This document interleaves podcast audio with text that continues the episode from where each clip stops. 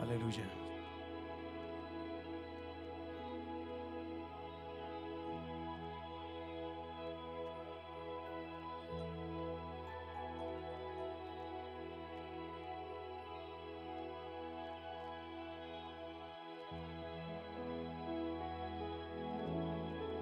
Sí, buenos Dios. Muy buenas tardes, iglesia, que el Señor les bendiga. Qué gusto es poder estar acá con ustedes en este día tan, pero tan especial. Un día muy diferente a estos últimos dos que acaban de pasar. Días bastante fríos, pero aquí estamos en la casa de Dios. Estamos en el mejor lugar en donde podamos estar. Yo quisiera invitarle ahí donde se encuentra, ya ustedes en casa que nos están viendo en este momento. Vamos a disponer nuestra mente y nuestro corazón para celebrar la grandeza de nuestro Dios, para exaltar su poder, su hermosura, su amor. Y en este momento quisiera darles eh, no solamente la bienvenida, sino quiero invitarles a que adoremos a nuestro Rey de Reyes y Señor de Señores. Ahí donde usted se encuentra en este momento, quisiera pedirle que me acompañe en este canto que es bastante sencillo, es una invitación para que la presencia de Dios se manifieste en nuestra vida, pero asimismo que nosotros podamos acercarnos ante la presencia del Señor. La letra estará en la pantalla. Así que yo le invito a que usted, si puede, por favor, me acompañe en esta tarde y digamos, Padre, gracias porque tú estás en medio nuestro.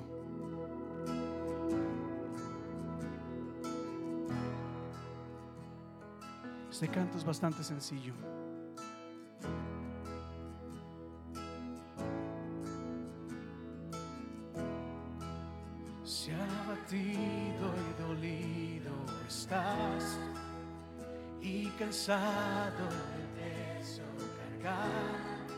Cristo nos llama. Si al final del camino estás, sin saber hacia dónde mirar, Cristo nos llama.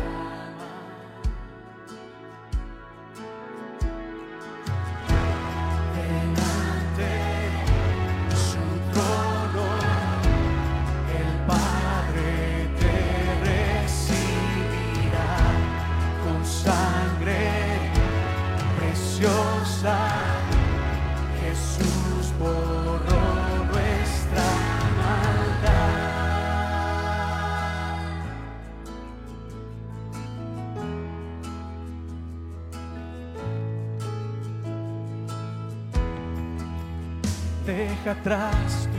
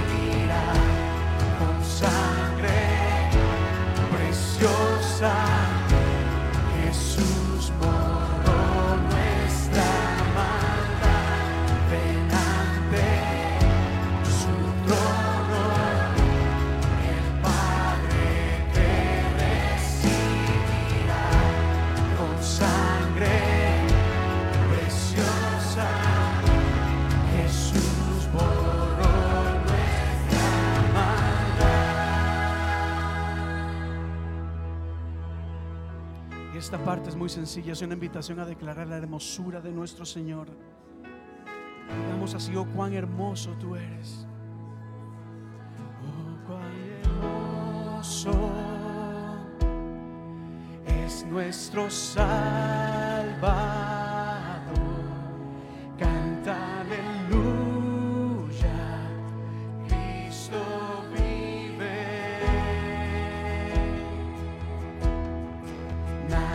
Más grande, así es, solo Él es Señor. Canta aleluya, Cristo vive.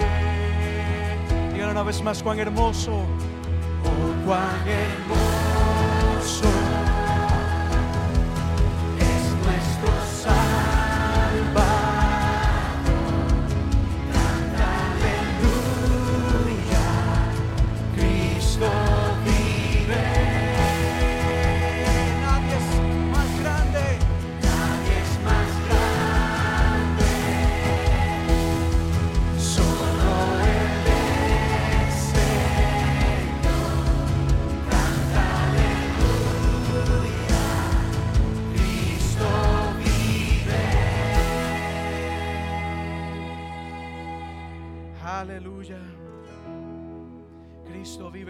Y Él es grande. Gracias Padre te damos, tú eres hermoso. Y la invitación es a que vengamos al altar del Señor.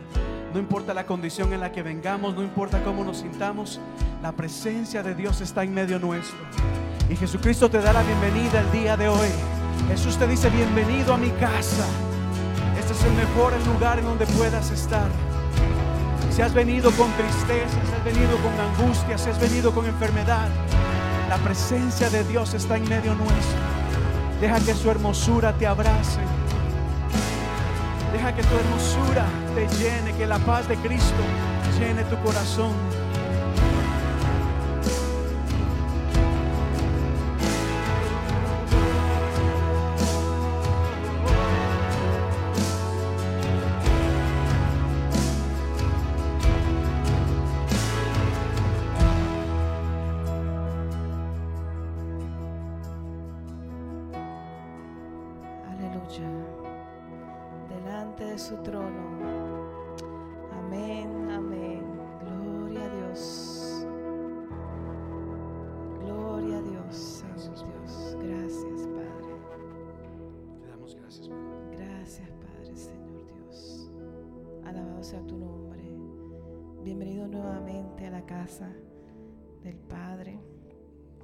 Nos reunimos al saltar el Rey de Reyes, el Señor de Señores. Dios me los bendiga a cada uno de ustedes, hermanos. Bienvenidos a cada uno de los que está viendo desde su casa. Gracias al Señor que estamos aquí todos unidos como pueblo, como hermanos que somos en fe. Los invito a cada uno de ustedes, antes de, de empezar a alabar, agradecer el Rey de Reyes, Señor de Señores, que frente de sus bancas hay una Biblia que dice nueva, este, nueva versión internacional, que la tomen.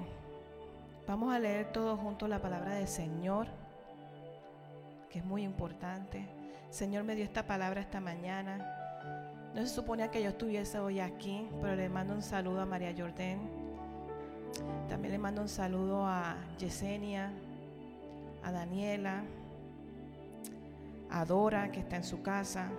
Todas estas personas están pasando por situaciones diferentes. Salud y cosas que pasan en nuestras casas, en nuestros hogares. Se las presentamos al Señor esta mañana, esta tarde. También damos bienvenida a cada una de las personas que están aquí por primera vez, segunda vez, tercera vez. Si ya es la tercera vez, son de casa, ¿verdad que sí? Son de aquí. Así que es bueno conectarse. Vamos a leer la palabra del Señor de pie, si me acompañan. Y vamos a estar buscando Romanos 5, del 1 al 5. Aunque esté la palabra atrás de mí, creo que va a estar. Es importante que busquemos de la Biblia, sepamos dónde está la palabra del Señor, que nos da vida, nos llena.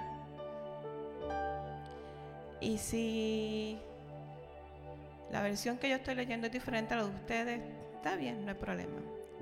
Es la palabra del Señor.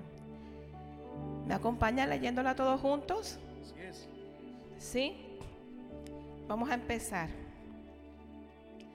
Romanos 5, del 1 al 5, y dice, en consecuencia, ya que hemos sido justificados mediante la fe, tenemos paz con Dios por medio de nuestro Señor Jesucristo.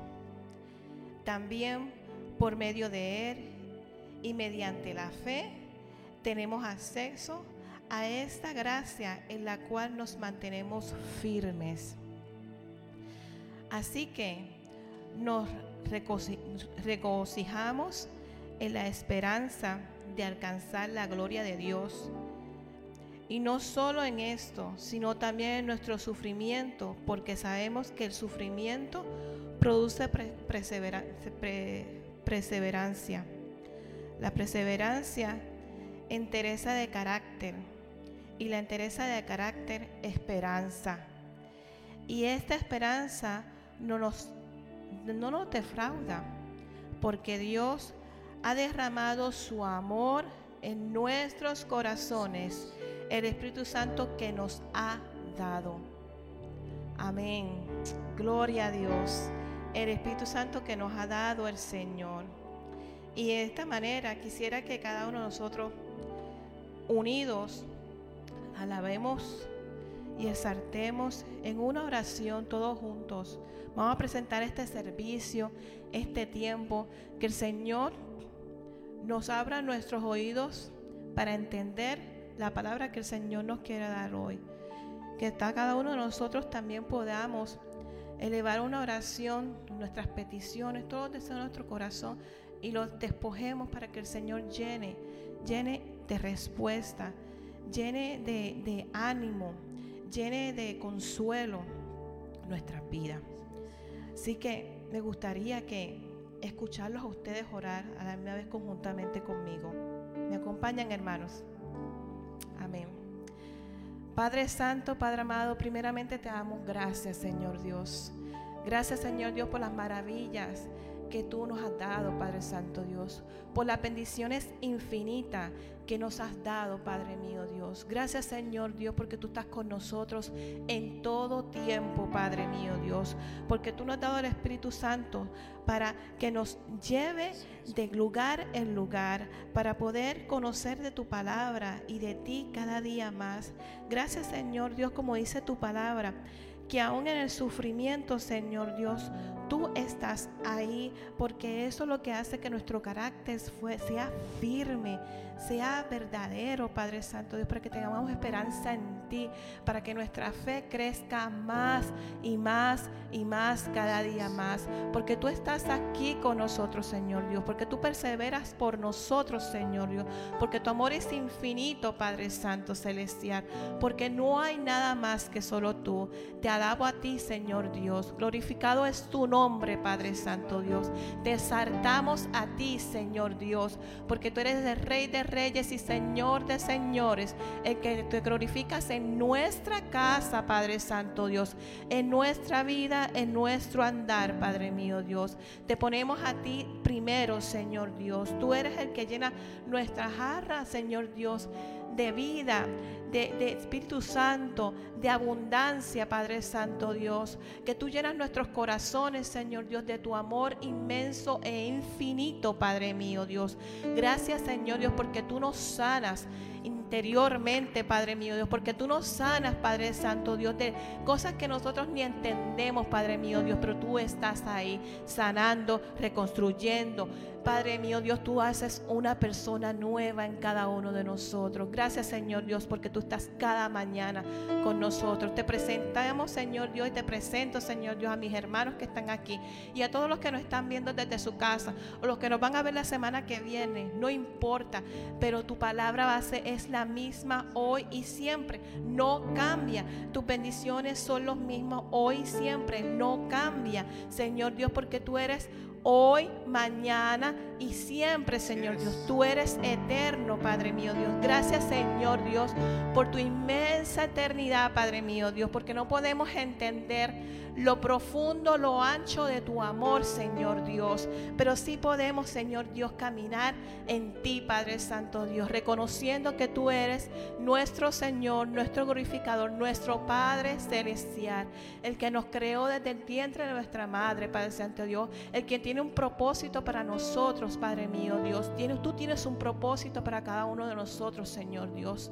Gracias, Señor Dios, porque tú estás aquí defendiendo nuestro caminar, Padre mío, Dios. Gracias, Señor Dios. Gracias, Señor Dios, porque te presentamos nuestra familia donde quiera que esté. Tú las cubres, Padre mío, Dios. Tú cubres su andar, Padre Santo Dios. Los que no te conocen, Señor Dios, sé, como dice tu palabra, que te conocerán, Padre mío celestial. Tu semilla, Padre mío, Dios, va a brotar como árbol grande, Padre Santo Dios, y va a dar fruto, fruto en abundancia, Padre Santo Celestial. La semilla no se va a quedar ahí, Señor Dios. Gracias, Señor Dios, por la multiplicación que tú haces entre nosotros, Padre mío Dios. Gloria a ti, gloria al Padre Celestial, Padre mío Dios. Te presento este tiempo maravilloso. Que tu Santo Espíritu se mueva en este lugar, Señor Dios.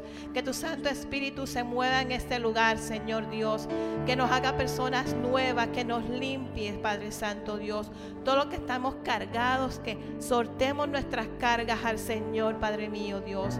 Que Él contestará los deseos profundos de nuestro corazón él contestará los deseos profundos de nuestro corazón, nuestras peticiones, nuestras necesidades, te las entregamos a ti, Señor Dios. Porque tú eres el dador de vida, tú eres el dador de todo, Señor Dios. ¿Qué más a ti? que sabes muy bien cuáles son nuestras necesidades más profundas, Padre mío Dios. Gracias, Señor Dios, por tu amor, por tu bendición, por tu grandeza, Señor Dios. En el nombre de Jesús, amén, Padre mío Dios. Alabado. Amén. Démosle un fuerte aplauso al Señor en esta tarde.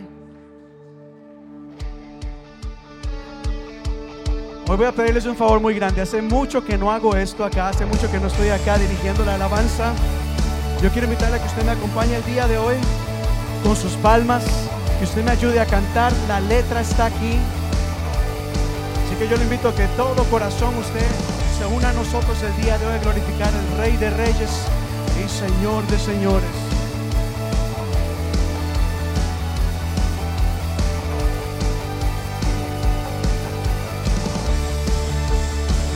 Las canciones son muy sencillas.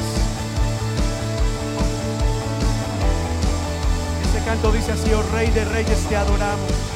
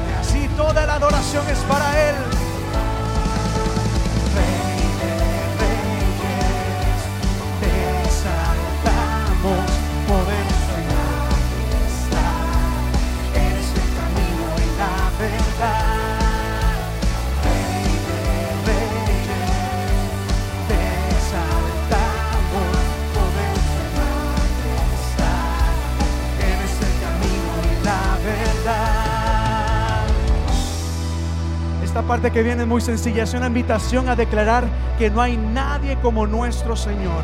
Así que con todas sus fuerzas yo le invito a que todos nos unamos en esta tarde a declarar de que no hay nada ni nadie como nuestro Señor. Diga conmigo así, no hay nadie como tú, Padre amado, no hay nada que se compare a ti. Y decimos así,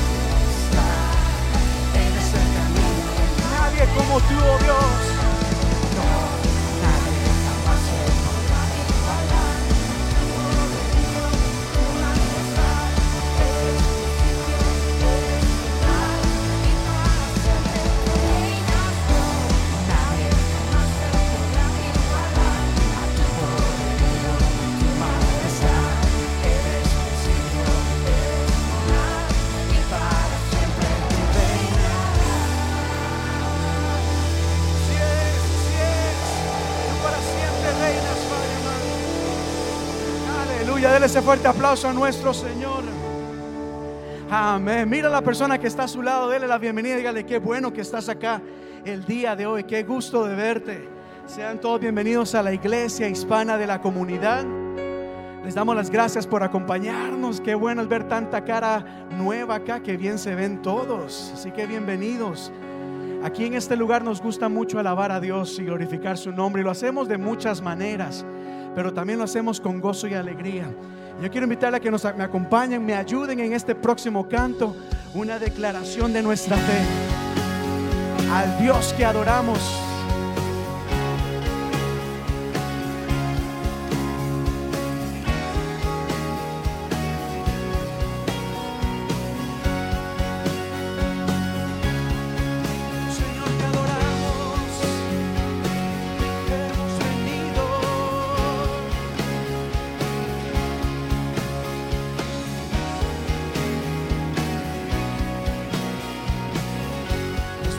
Dice así. Dios que hizo los cielos y la tierra por el poder de su palabra y reinas con autoridad. Vamos iglesia, ayúdenme a cantar aquí.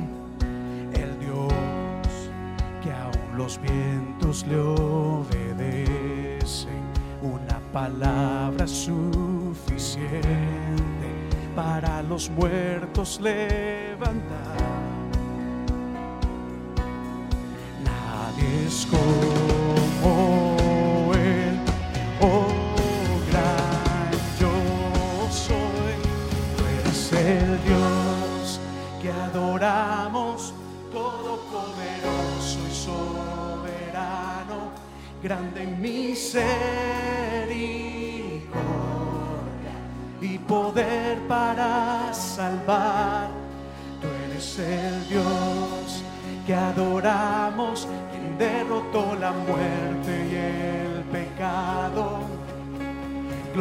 Glorioso redentor, así es, y rey, te adoramos. Te adoramos, Señor, en esta tarde.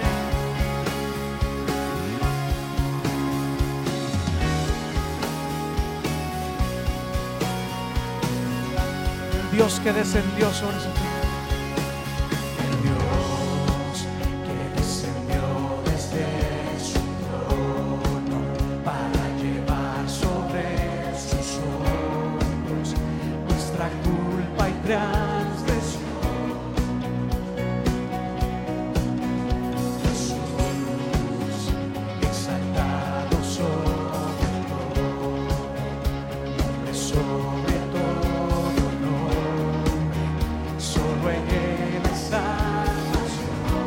iglesia junta dice, no hay nadie como tú.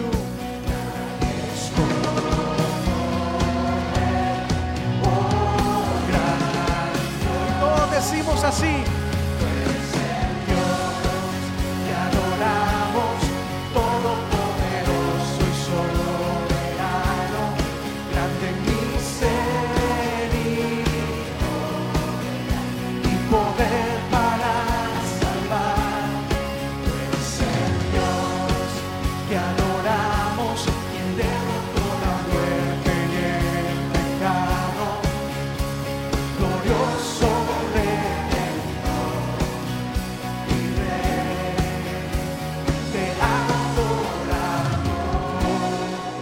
Con tus propias palabras adora y exalta y glorifica a nuestro Señor.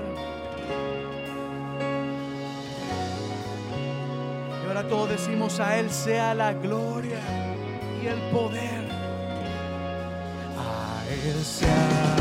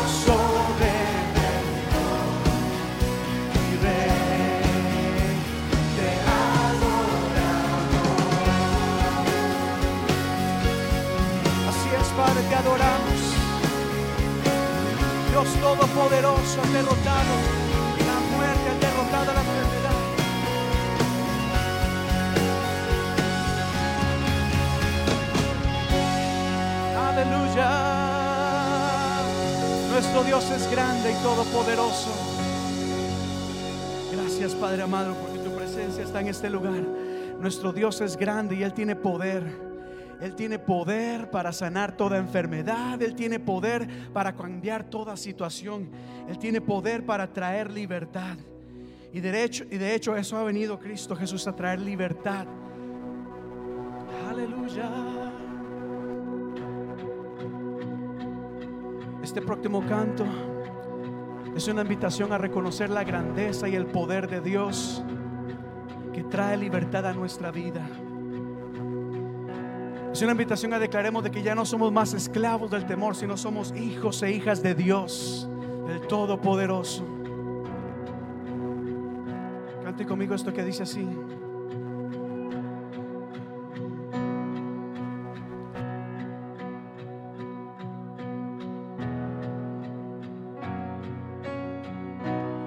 Libertad, cantas libertad en la adversidad hasta que huya temor. Ya no soy esclavo, ya no soy un esclavo del temor. Yo soy hijo de Dios. Una vez más, ya no soy un esclavo del temor. Yo soy hijo de Dios.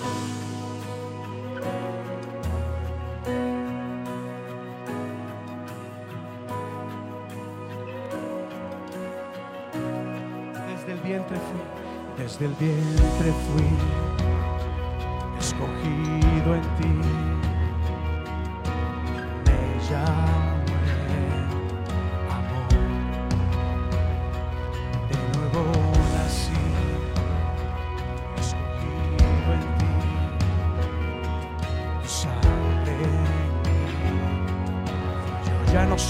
esclavo del temor.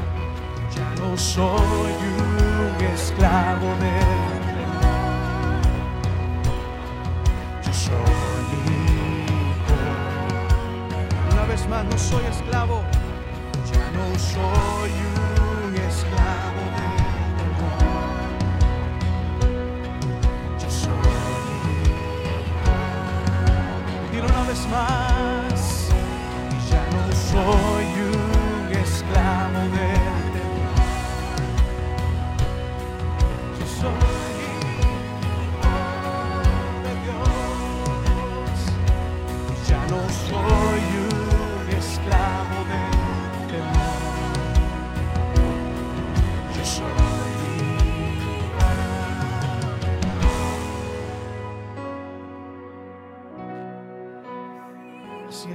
gracias por haber traído libertad a nuestras vidas.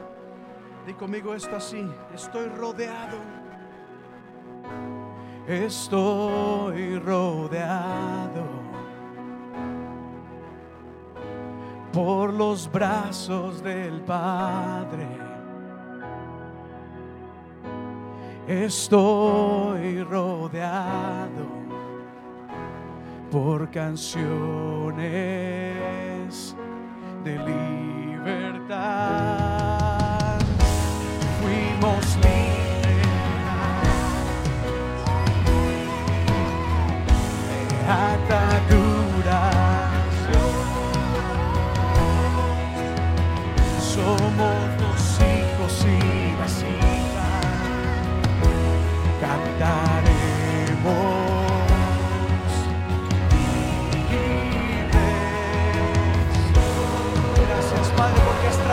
libertad a nuestras vidas. Gracias, Señor.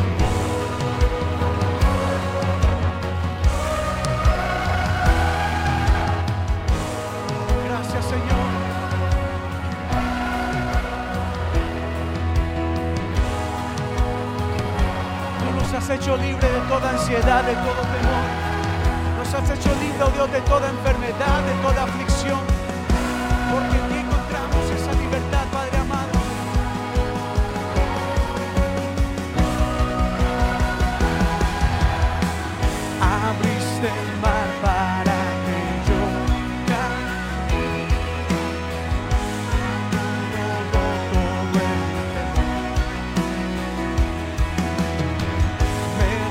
me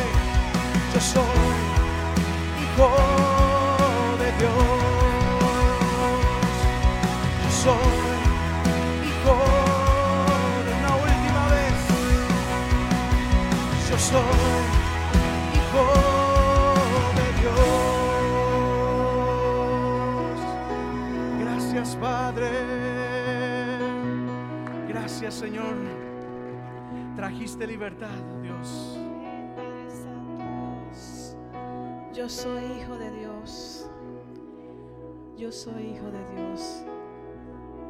Abriste el mar para que yo camine. Tu amor ahogó todo el temor. créelo, créelo. Me rescataste y yo cantaré. Yo soy hijo de Dios. Dígalo más duro. Yo soy. Hijo de Dios. Declárelo. Yo soy hijo de Dios. Yo soy hijo de Dios. Dígalo. Abriste el mar para que yo camine. Tu amor ahogó todo el temor. Me rescataste y yo cantaré. Yo soy hijo de Dios. Yo soy hijo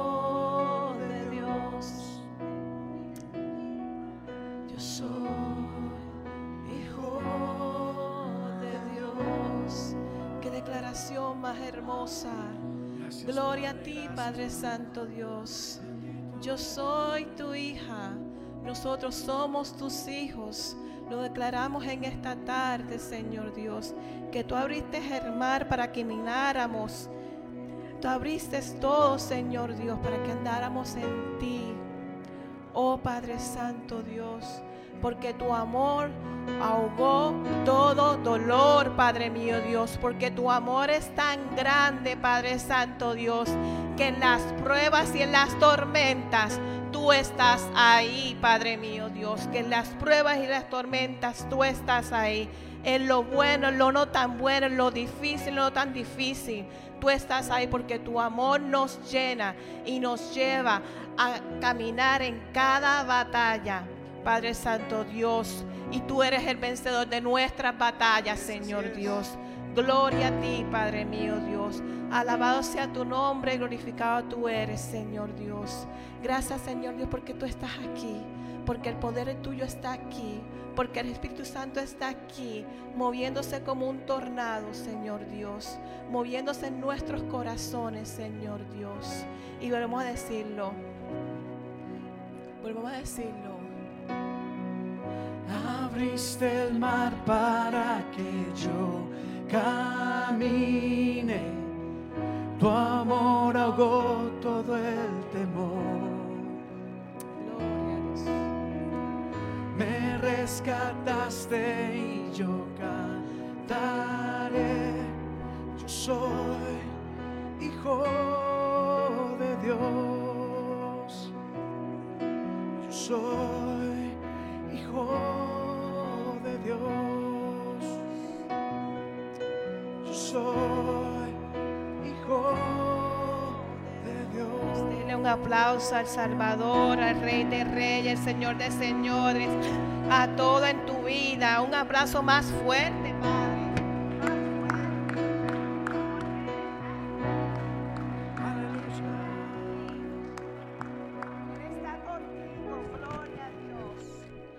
Gloria, gloria a Dios. El Señor me dio voz porque yo estaba ronca, Dios.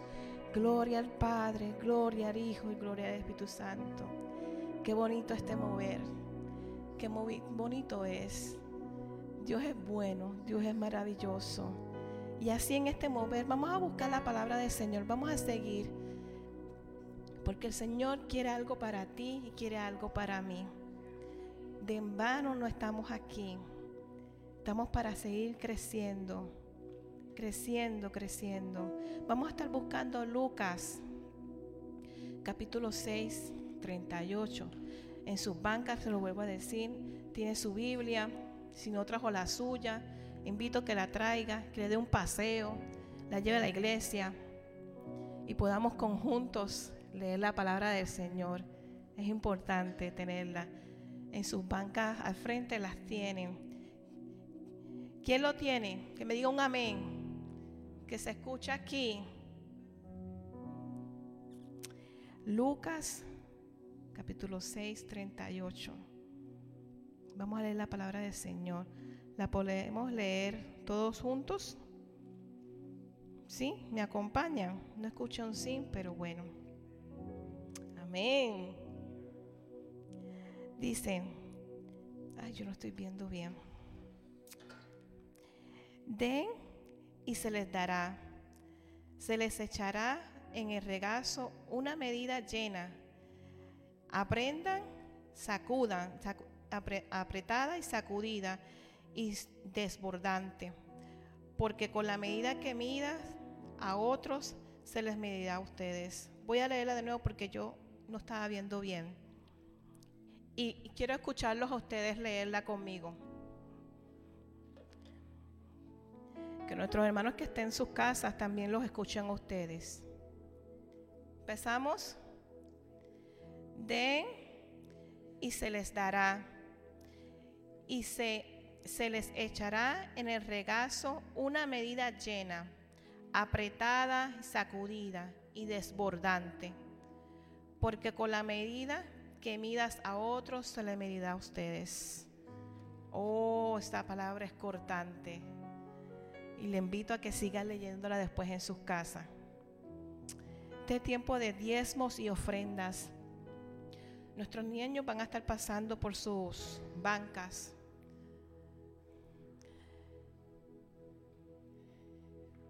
Las personas que quieran pasar a la parte de atrás, también están los dispositivos disponibles para ustedes y todas las personas que están de sus casas lo pueden hacer a través de nuestra página Iglesia Hispana de la Comunidad, donde dice dar, ahí pueden ofrendar, dar su diezmo, su ofrenda. Y de ahora le damos gracias porque es una bendición, una bendición de lo que nos da el Señor podamos darle la parte que le corresponde a Él. Señor es muy bueno, maravilloso. Gracias, Padre Santo Dios.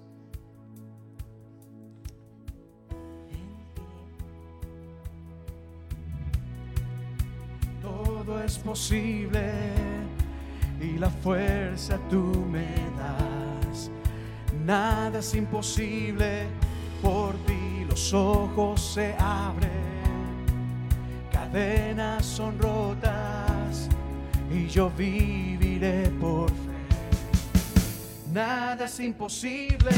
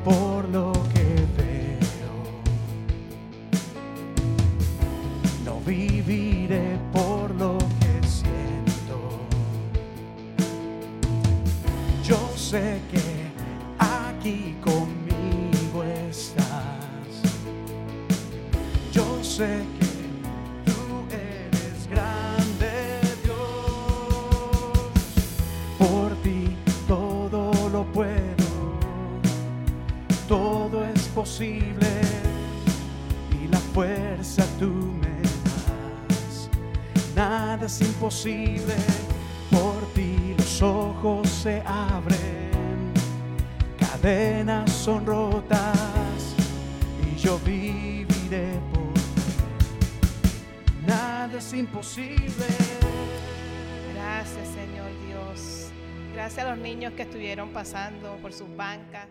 Los invito a que se levanten, vamos a orar. Y también a los niños que pasen aquí al frente.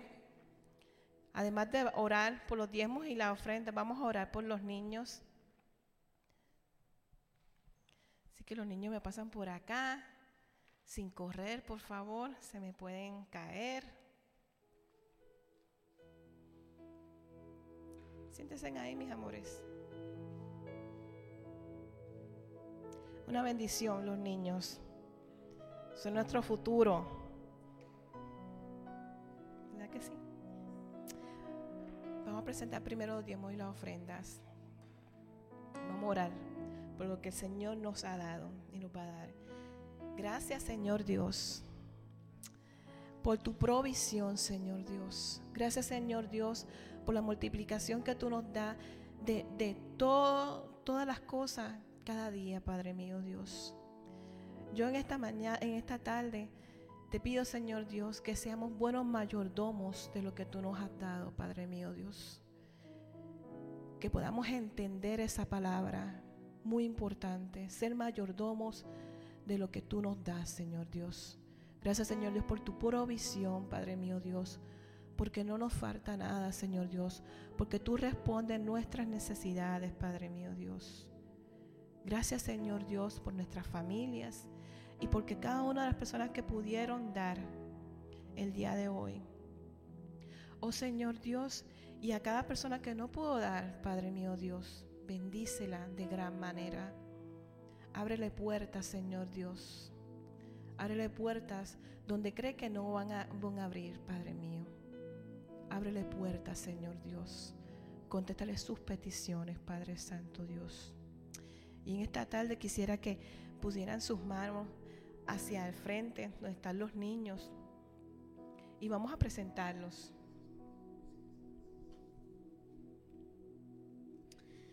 Thank you, Father, Holy Spirit, and Jesus Christ for these kids, Lord. Not only the kids right here present in our church, but every child in this world. I know that every kid, God, is here in this earth for a reason and a purpose. But during these hard times, Lord, I ask that you cover them with your blood, God. That you send angels, Lord, to protect every step of the way, God. That you pave their road, Lord. That every purpose that they have, God, that they fulfill it in the name of Jesus, God. That you send your angels, Lord, to guide them. God, that your love protects them, Lord. That they feel your love, Lord. That your Holy Spirit guides them today, tomorrow, and always, God. And whatever plan, Lord, of the enemy, I declare in the name of Jesus, God, that you will stumble upon it, God. Because nothing, God, can go against you, because you are the King. You are our Savior. You're the most powerful thing in this planet, in this universe, Lord. And there's nothing that can go against you and your word, God.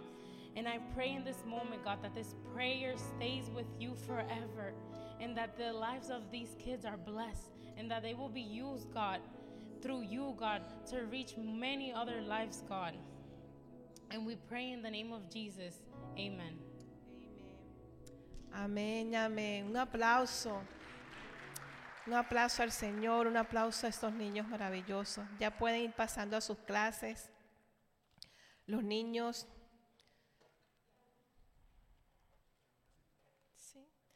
Y aquí le paso al pastor. Gracias. Pueden tomar su asiento, iglesia. Que el Señor les bendiga. Muy buenas tardes. Buenas tardes. Qué bueno es poder verles acá el día de hoy. Gracias por acompañarnos después de pasar dos días tenaces o intensos. ¿Cuántos de ustedes habían experimentado un frío así? Estuvo fuerte, ¿verdad? Eso, pero gracias a Dios que el Señor nos ha guardado, el Señor nos cuidó. Eh, ciertamente hay muchas personas que no están acá el día de hoy porque sí en sus casas eh, cositas pasaron, cosas menores, gracias a Dios. Pero siempre el solo hecho de que una tubería no funcione se, se desestabiliza todo. Así que oramos por ellas. A ustedes sé que nos están viendo allá en casa. Les enviamos muchos abrazos y muchas bendiciones. Gracias por acompañarnos y los tenemos en nuestras oraciones. Así que gracias y qué bueno ver tanta persona nueva acá el día de hoy. Les damos la bienvenida de parte de la iglesia hispana de la comunidad. Bienvenidos. Gracias por acompañarnos el día de hoy. Y sobre todo, muchísimas gracias por acompañarme a cantar. Ya, ya hacía tiempo que no, no lo hacía. Eh, bueno, se necesita practicar un poquito más, pero con un tremendo ministerio de alabanza acá, ay, cómo me costó el día de hoy, pero gracias por haberme ayudado. Lo importante de todo esto es que ciertamente eh, aquí siempre se alaba a Dios y se glorifica su nombre, así que gracias. Y yo quiero invitarle que así como se encuentra, cierre sus ojos por un momento y dile, Señor Padre amado, gracias por esta oportunidad por la cual me permites estar acá el día de hoy. Señor, así como hemos alabado y bendecido tu nombre, así como hemos declarado que tú eres el Dios que adoramos, el Todopoderoso, así como hemos declarado de que nada ni nadie se compara a ti. Así como nos hemos presentado con nuestras ofrendas, Señor, ante tu presencia, como muestra de gratitud por lo tanto que tú nos has dado, también en este momento preparamos y disponemos nuestra mente y nuestro corazón para recibir lo que tú tienes para nosotros el día de hoy. Gracias por esta palabra que tú ya has preparado para mi vida, oh Dios. Que tu Espíritu Santo traiga esa revelación que transforme mi ser, que me hables, Padre amado me preparo y dispongo a recibir lo que tú tienes para mí el día de hoy. Gracias en el nombre de Cristo Jesús. Amén y amén. Pues qué bueno. Y así como eh, hemos elevado esta oración, tengo también el privilegio de, presentar a nuestro hermano David Guzmán, quien, quien es quien va a traer la palabra acá el día de hoy. Un hombre de Dios, un hombre que ya tengo varios años de conocerlo, un hombre que admiro en muchos, en muchos niveles, a nivel de hombre, de padre, de trabajador y siervo de Dios. Y David, eh, siempre aprendo mucho de usted. Muchísimas gracias por la disposición que, que tiene de compartir este mensaje y con alegría y lo recibo. Así que gracias David. Así es, pastor. Dios le bendiga. Saludos a todos. Bienvenidos. Una alegría y es un gozo estar aquí otra vez, compartiendo con este día después de estos días de frío. ¿Verdad que sí? Hola, Adrián. Este, después de semejante frío tan, tan peludo, como dicen en, en la tierra de Puerto Rico. Así que sí, como decía el pastor, pues saludos a la gente que nos ve también por internet.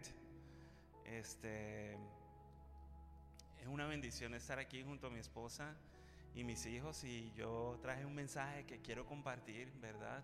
Unos cuestionamientos que siempre han estado ahí en mi corazón.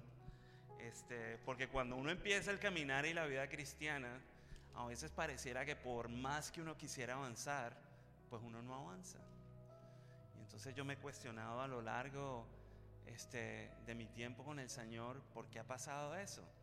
¿Por qué yo he querido caminar rápido y no he podido? Y a veces cuando es el momento de caminar rápido, pues uno no lo hace, ¿verdad? Y entonces encontré unas, unas cosas que quisiera, que quisiera compartir hoy con la iglesia. ¿Cuántos de los que hay aquí nos se identifican con lo que acabo de decir? Levante su mano. Exacto. O sea que la batalla no es solamente mía, es de, es de varios de los que estamos aquí. Y yo, yo quiero orar un momento, ¿verdad? Para poder entrar en el fuego y para poder compartir lo que, lo que quisiera compartir. Así que te doy gracias, Señor. En esta hora, Padre, declaro tu presencia en este lugar, en medio de nosotros. Declaro que tu Espíritu, Señor, es quien nos conduce y nos guía a toda verdad y que es el fuego de tu Espíritu Santo el que trae convicción a nuestro corazón, Señor. Tu palabra dice que tenemos la mente de Cristo. Tu palabra dice que el amor de Dios ha sido derramado en nuestros corazones por el Espíritu que nos ha sido dado. Y yo te pido en esta hora que tú apliques tu unción sobre nuestras vidas, sobre cada mente y cada corazón en este lugar, Señor. Yo declaro que tu presencia está en medio de nosotros como poderoso gigante, Señor.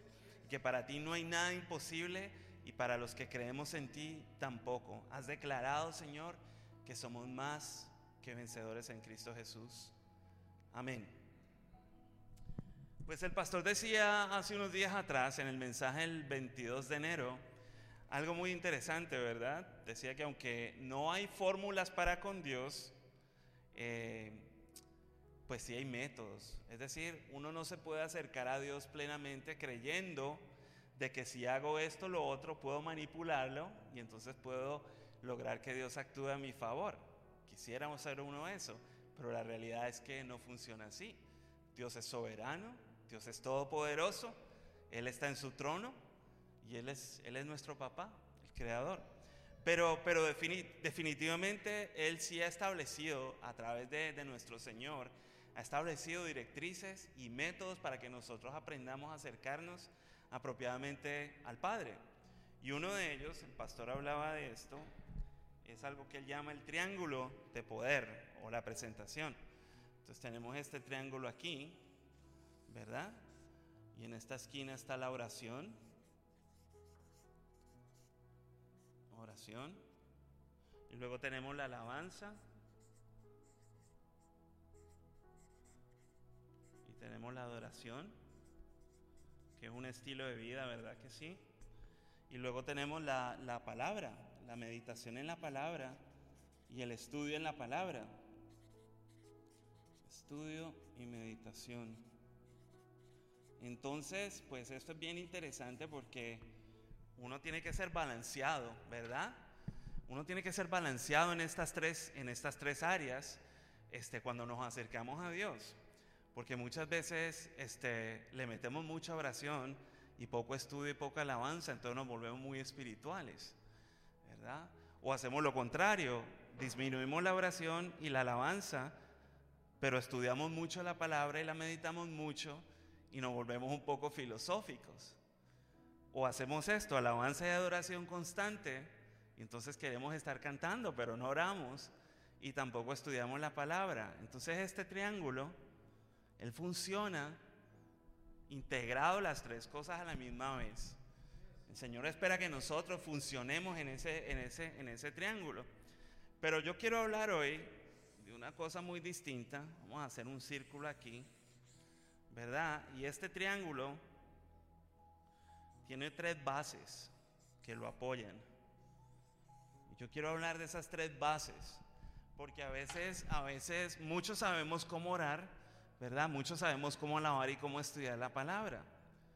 Pero la realidad es que el Señor este, montó, montó toda esta estructura en unas, en unas bases que son mucho más sólidas y que a veces uno no le coloca mucha atención. Y están, y están regadas en todos los evangelios como, como pequeñas semillitas, ¿verdad? Y, y yo quiero escribirlas. Una de ellas es la consistencia, esa es la madre de la virtud cristiana, ¿verdad? La consistencia de carácter, cuando hay integridad entre lo que hacemos y las cosas que decimos, eso tiene que estar allí. La otra es eh, la insistencia que nosotros hemos sido llamados a, presionar y a empujar, ¿verdad? La palabra dice que el reino de los cielos permanece, eh, pertenece, pertenece a los violentos y solamente los violentos lo arrebatan. O sea que tiene que haber una agresividad espiritual cuando tratamos de empujar las cosas de Dios. Y eso viene a través de la insistencia. Y la otra es la permanencia. Y tristemente, nosotros también estas bases a veces aplicamos unas más que otras y entonces esto es como si tuviéramos una, una mesa chueca, es decir, con una de las patas como que más corta que la otra y la cosa no funciona bien. Este combo de oración, alabanza y palabra tiene que estar montado sobre nuestra consistencia, insistencia y en nuestra permanencia. Ese es todo mi mensaje hoy. Ahorita vamos a hablar un poco más en detalle. ¿Están conmigo que, lo, que los veo muy serios hoy? Necesito que me, que me apoyen porque no es fácil. Este, yo pienso que como creyente la meta nuestra pues nosotros queremos ser efectivos en lo que hacemos y en lo que hacemos para el Señor, ¿verdad? Él, nos ha tocado precisamente para impartir su vida sobre nosotros y para que nosotros manifestemos y seamos, y seamos discípulos efectivos de lo que Él, Él nos ha mandado hacer, esa gran comisión, ¿verdad? Nosotros, por mucho tiempo yo pensé que el Señor a mí me había mandado a hacer es venir a la iglesia todos los domingos y sentarme y escuchar el mensaje de la palabra y por muchos años lo hice y es muy agradable, pero la realidad es que cuando nosotros somos discípulos y nos movemos hacia otra área muy diferente enfocada en este, en este triángulo, pues el Señor está esperando que nosotros hagamos otras cosas muy, muy distintas, ¿verdad? Porque imaginen usted el Señor predicando en Galilea todos los domingos con sus discípulos en la iglesia. Este, esa no es la versión bíblica o la historia que está en la palabra. En realidad el Señor dice que Él se movía de región en región, de villa en villa, de casa en casa, de sinagoga en sinagoga, y ahí anunciaba el Evangelio, ahí predicaba, ahí sanaba a los enfermos, libertaba a los cautivos, daba vista a los ciegos. Entonces era, era algo muy dinámico, algo que no solamente era predicación, sino que también había poder de Dios. Entonces nuestra meta tiene que ser ser efectivos en las manos de, en las manos de Dios. Y es la capacidad de lograr el efecto que se desea o que se espera. Eso es la misma fe, ¿verdad? Este, tener la convicción y la esperanza de, que lo que estamos creyendo se va a dar. Nosotros hemos creído sin haber visto, ¿verdad? Y tenemos que avivar eso, tenemos que alimentar eso. O yo pregunto, ¿alguno de los que estamos aquí se le ha parecido al Señor? ¿O ha tenido una visitación de ángeles? ¿O algo sobrenatural? Ninguno. O por lo menos a mí nunca me ha casado eso. Pero lo importante es que mi fe, mi fe avivada en mi corazón, da testimonio, como dice la canción que cantaba Aracelis, de que yo soy hijo de Dios. Yo no puedo explicar eso. Es simplemente una convicción. es solamente lo que cree en mi corazón, ¿verdad? Este, otro problema con el cual tenemos una, una batalla constante y es la desobediencia, ¿verdad? Y yo he encontrado que esa desobediencia es producto precisamente de la falta de intimidad que tenemos con Dios. Cuando yo estoy cercano a mis hijos y estoy cercano a mi familia, yo tengo una, una influencia y puedo impartir y puedo influenciar para con ellos. Cuando nosotros nos metemos debajo también del abrigo del Altísimo y convivimos con Él y tenemos intimidad con el Señor, es muy fácil obedecer. Voy a cuidar mis ojos, voy a cuidar mi lengua, voy a cuidar mi corazón. Sé que tengo que caminar derechito, no porque alguien me esté viendo o porque tengo que ser moralmente aceptable y, convivir con unas normas. No, si el Evangelio se tratara de eso, es más fácil yo habitar bajo la sombra del Altísimo, ¿verdad? Y escuchar lo que Dios tiene para mí en intimidad y caminar según la voz que Él me está ejecutando todos los días. Cuando yo camino de esa forma, la obediencia se convierte en algo que es, que es producto de la intimidad, que es normal. Eh, y lo más importante, entrar en el fuego de la comunión con Dios. Yo quiero ser efectivo en ese aspecto de mi vida, al igual que usted, sin importar la etapa y la estación de la vida donde nosotros estemos, ¿verdad? Así como explicaba este, el pastor. Jeremías fue llamado siendo un niño, pero también tenemos hombres este, llamados eh, a, a, servirle al Señor siendo muy mayores. Así que la edad no importa, sino la respuesta y la intención que hay en nuestro corazón para con Dios, ¿verdad? Sin importar que Mateo haya sido un recolector de impuestos, ¿verdad? O que Saulo haya sido un experto en la ley este, de Moisés y vino a los pies del Señor. Que si nos ponemos a pensar que el Evangelio es llenarnos de información bíblica, nos vamos a quedar muy cortos. Es la experiencia con Dios, Es el toque que Dios tiene para con nosotros, la santidad que Él nos imparte para que podamos entrar delante de Él y tener comunión con Él. Así que ese enfoque nuestro tiene que ser definitivamente la obediencia. Y la obediencia viene con la intimidad. Es fácil obedecer cuando yo estoy cerca. Cuando yo estoy lejitos, pues se va a volver complicado, permanencia.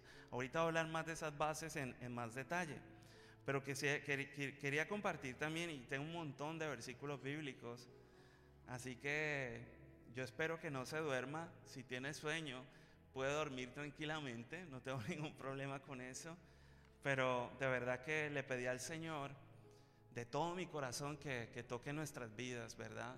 Porque ustedes saben que vivimos en, una, en, una, en un tiempo y en un periodo en la historia supremamente complicado, supremamente difícil. Yo tengo bajo mi responsabilidad mis dos hijos este, y las cosas que estamos viendo no, no son fáciles. Yo creo que eh, yo soy de los que creen que no se han visto por primera vez, pero estamos en, en una época difícil. Por ejemplo, el miércoles arrancaron las células, los grupos familiares, y nos sentamos en familia. Y, y, mientras estábamos hablando ahí, compartiendo en familia, yo estaba pensando, mientras mi esposa le hablaba a mis hijos, este, la difícil labor que es hablarle del Evangelio a un niño.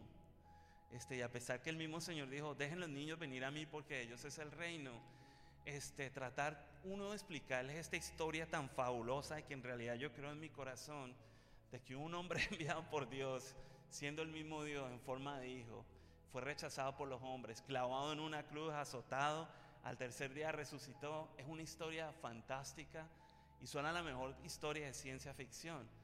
Pero yo tengo dos personitas allí de 11 y de 7 años que están escuchando esta historia y yo me pregunto cómo su corazón va a reaccionar, ¿verdad? ¿Cómo ellos, va, cómo ellos van a desarrollar su fe? Y en realidad mi lógica nunca va a poder explicar eso. Y, y por un lado, confío y descanso en el Señor porque Él ha dicho que cuando el Espíritu de Dios venga sobre nosotros, Él nos guiará toda la verdad y convencerá al mundo de pecado, de justicia y de juicio. Yo a usted no le puedo convencer absolutamente de ese combo ni ninguna de esas tres, pero el Espíritu de Dios sí lo, sí lo puede hacer. Él sí puede traer a, a convicción en nuestro corazón de que nosotros no estamos tan bien como nosotros creemos, ¿verdad? De que hay un camino mucho mejor va a traer convicción de juicio. Las cosas que ya están escritas ya ocurrieron. solamente no se han desenvuelto, pero están allí. El príncipe de este mundo ya fue juzgado. Así la gente ande en, la perversión de sus pensamientos o en la desobediencia, el príncipe de este mundo ya fue juzgado. Y esa fue una revelación que tuvo Juan. Entonces yo confío plenamente en Dios que así como tuve ese reposo y descanso para mis hijos, igual para todas las familias de esta iglesia, para todos los miembros, el Señor trae convicción y, trae reargüir. En Éxodo 24, 15, hay una de las historias más fabulosas este, que en la palabra dice así. Entonces Moisés subió al monte y una nube cubrió el monte. Y la gloria de Jehová reposó sobre el monte Sinaí. Y la nube lo cubrió por seis días. Y al séptimo día llamó a Moisés de medio de la nube. Y la apariencia de la gloria de Jehová era como un fuego abrasador en la cumbre del monte a los ojos de los hijos de Israel. Y la apariencia de la gloria de Jehová era como un fuego abrasador en la cumbre del monte a los ojos de los hijos de Israel. Y quiero que tenga esta imagen por un momento. Este, cuando Moisés salió de Egipto, que él era uno de los príncipes de Egipto, y fue precisamente a morar en el desierto, y allá conoció a Jetro, su suegro, pues su suegro le dio un trabajo muy peculiar. Le pidió que pastoreara sus ovejas. Y cuando el Señor le, se le apareció a Moisés, ya habían pasado 40 años. Entonces, Muchas de las cosas de Egipto y muchas de, las cosas de su estilo de vida como príncipe habían quedado atrás. Entonces yo me imagino a Moisés en medio del desierto, ¿verdad? Y dice que él se acercó porque le vio algo muy curioso, vio un árbol, una zarza, que estaba ardiendo en fuego, pero que no se estaba consumiendo. Y entonces yo creo que eso a él cautivó su corazón, ¿verdad? Le generó una curiosidad supremamente atractiva, la misma curiosidad que nos, que nos ha acercado a nosotros. Y, yo creo que ese fue el momento en que el Señor lo llamó y le dijo, pues que te voy a mandar a Egipto, vas a liberar a mi pueblo, está en opresión, y vas a regresar nuevamente a este lugar y acá me vas a adorar. Y efectivamente eso es lo que ocurre aquí en Éxodo 24. Dice que la nube cubrió, cubrió el monte Sinaí por seis días y al séptimo día llamó a Moisés de en medio de la nube y la apariencia de la gloria de Jehová era como un fuego abrasador en la cumbre del monte a los ojos de los hijos de Israel.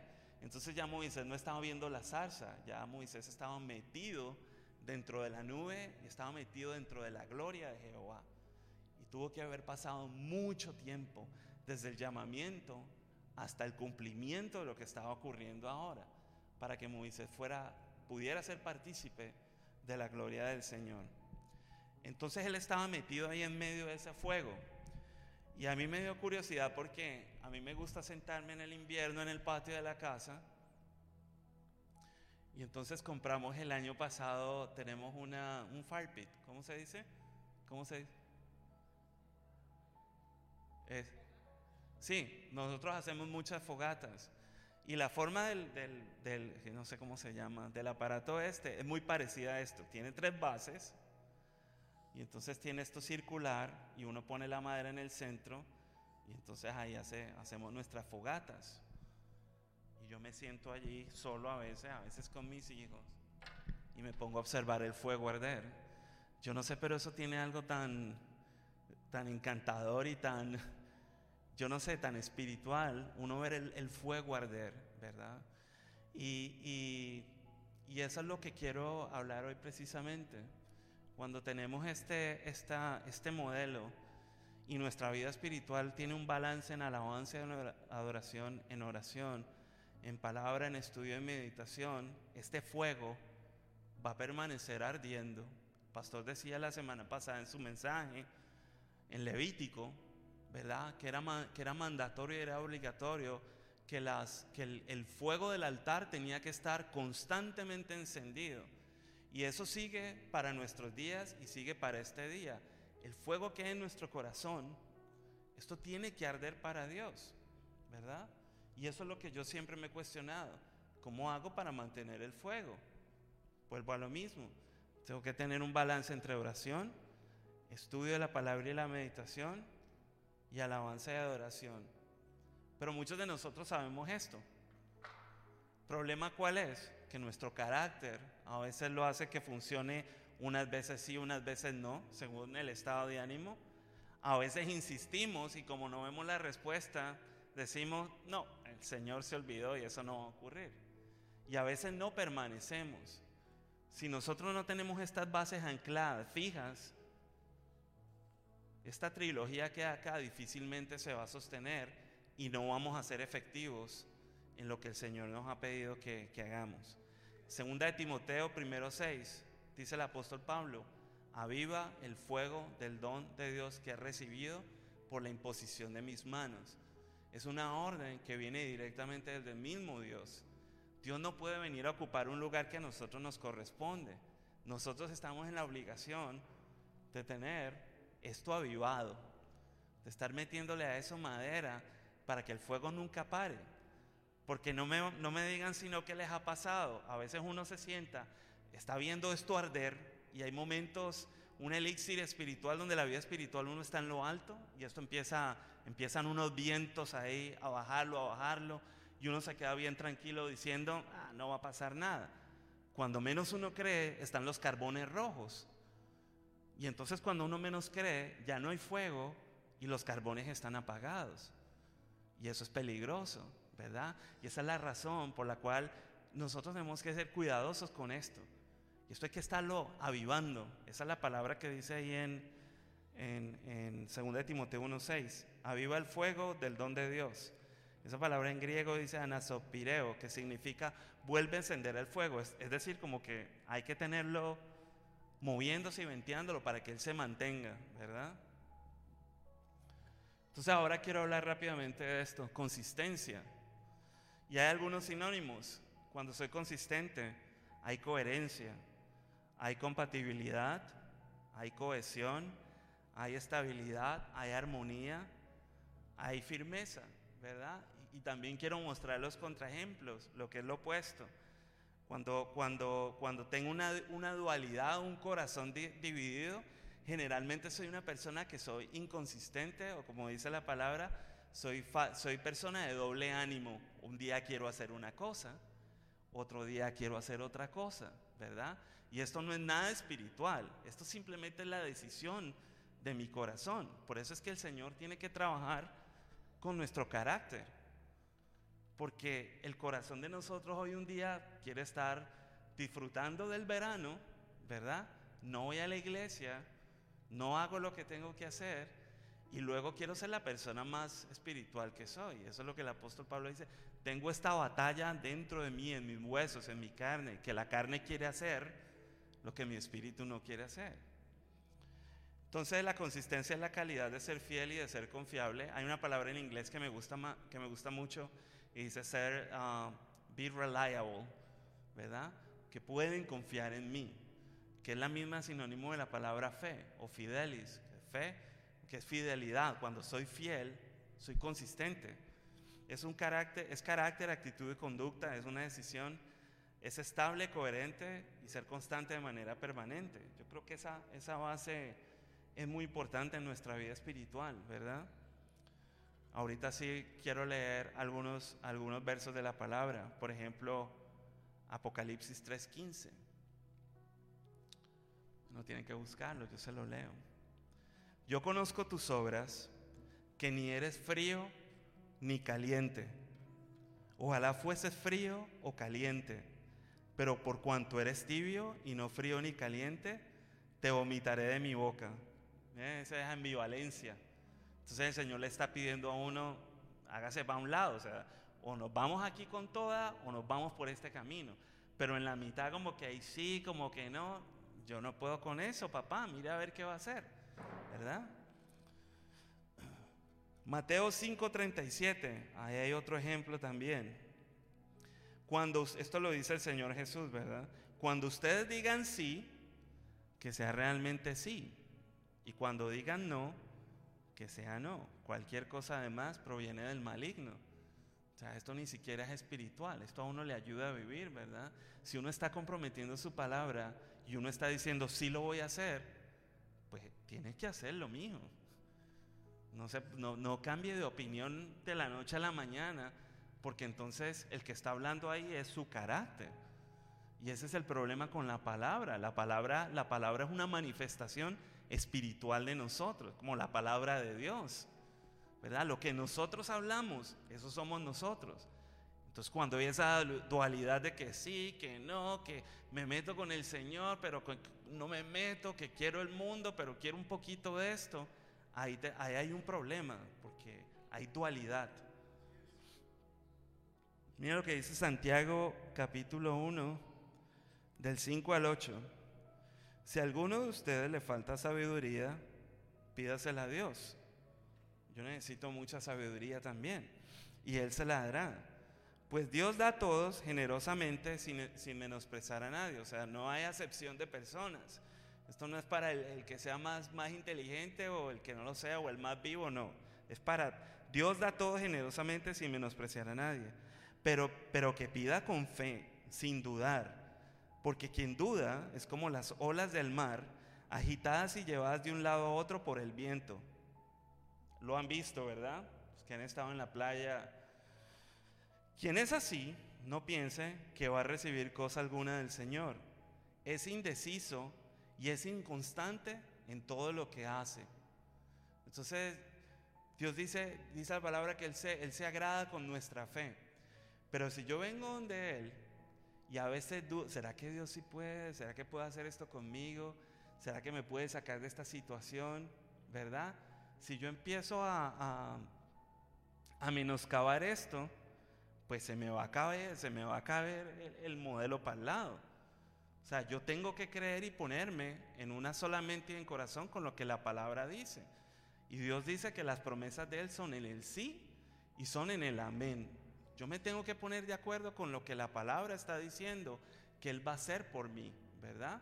Él dice que el castigo de nuestra paz fue sobre Él y por su llaga fuimos nosotros curados.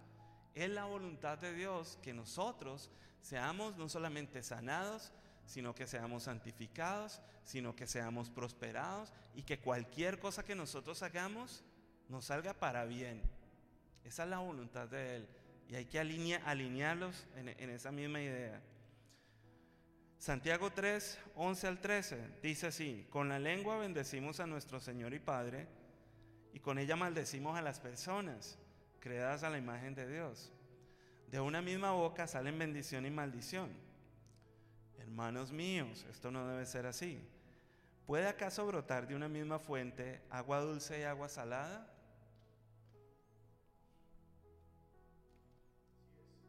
Hermanos míos, ¿acaso puede dar aceitunas una higuera o higos una vid? Pues tampoco una fuente de agua salada puede dar agua dulce. Entonces hay un problema cuando nosotros tenemos esa indecisión en nuestro corazón. Quiero ir a la iglesia, pero también quiero ir al parque, ¿verdad? O como cuando uno sale con, los hijos de uno, quiero un helado de chocolate y el otro de fresa. Entonces, no, escoge uno. No, pues es que quiero los dos y ahora quiero tres. Y uno tiene que escoger uno. No, es que no. Porque... Primera de Reyes 18, 21. Este, y esa historia es bien fascinante. Dice que el rey Acab convocó en el monte Carmelo a todos los israelitas y a los profetas Elías se presentó ante el pueblo y dijo, mira la pregunta que hace eh, Elías hablando al pueblo de Israel, ¿hasta cuándo van a seguir indecisos? Si el Dios verdadero es el Señor, deben seguirlo. Pero si es Baal o el Seú, síganlo a él. Mira lo que hizo el pueblo. El pueblo no dijo una sola palabra, se quedó callado. Entonces ahí es cuando llegó Elías y le bajó la cabeza a los 400 profetas de Baal. Entonces uno tiene que tomar una, posición, ¿verdad? Y tiene que mantenerse consistente en esa posición. No es fácil, de verdad que no. Yo hace un tiempo atrás hice el propósito, ¿verdad? Empezar a buscar al Señor en oración. Pues yo creo sinceramente que esta es la, la ley espiritual más profunda, la que nos conecta con Dios. Porque ahí nosotros, Dios, escuchamos a Él y Él nos escucha a nosotros. Hay una intimidad profunda. Por eso no por eso la condición que tenemos hoy en día en la iglesia eh, eh, es tan frágil, porque esto se ha descuidado muchísimo, ¿verdad? Y se ha sustituido por la oración colectiva, es decir, vengo yo aquí, me paro, Araceli, y empezamos a orar, y todos empezamos a orar.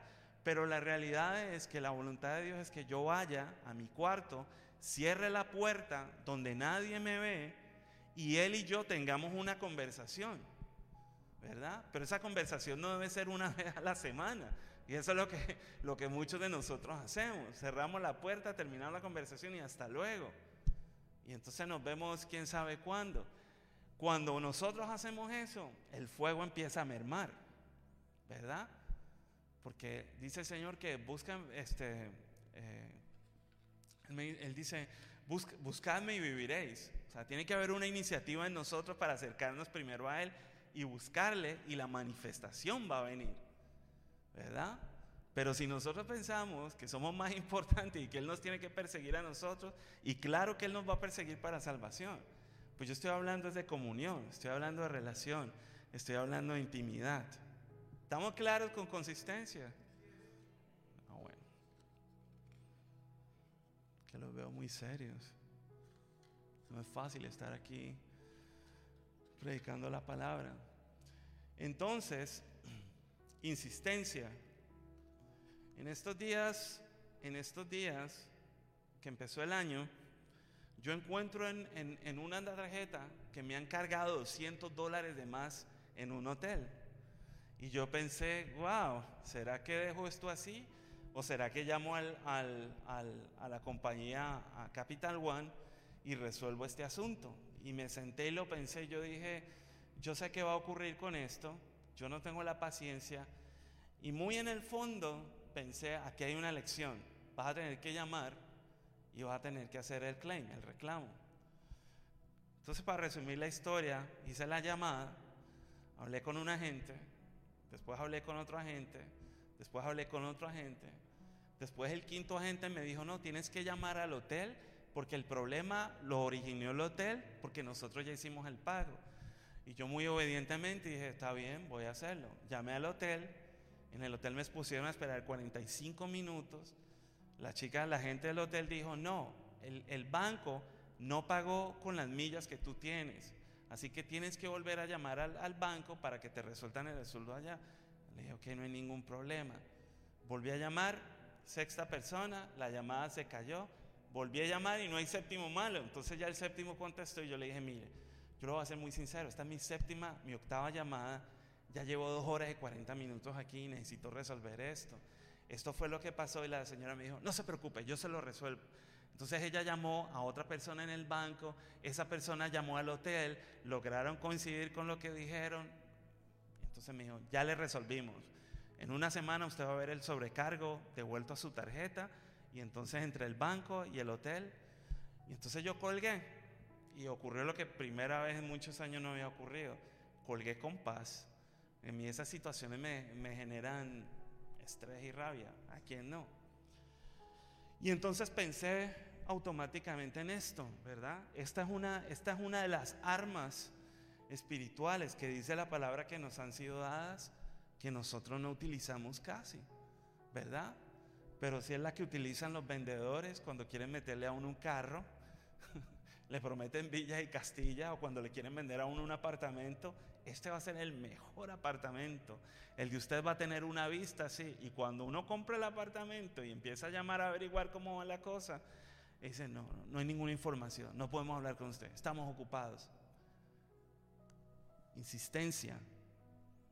Lucas 18, 1 al 8. Jesús les contó a sus discípulos una parábola para mostrarles que debían orar siempre sin, sin desanimarse. a mí me gusta pensar mucho en esta parábola, porque esto lo sabemos nosotros, ¿verdad que sí? Cualquiera de nosotros puede orar, así sea un minuto.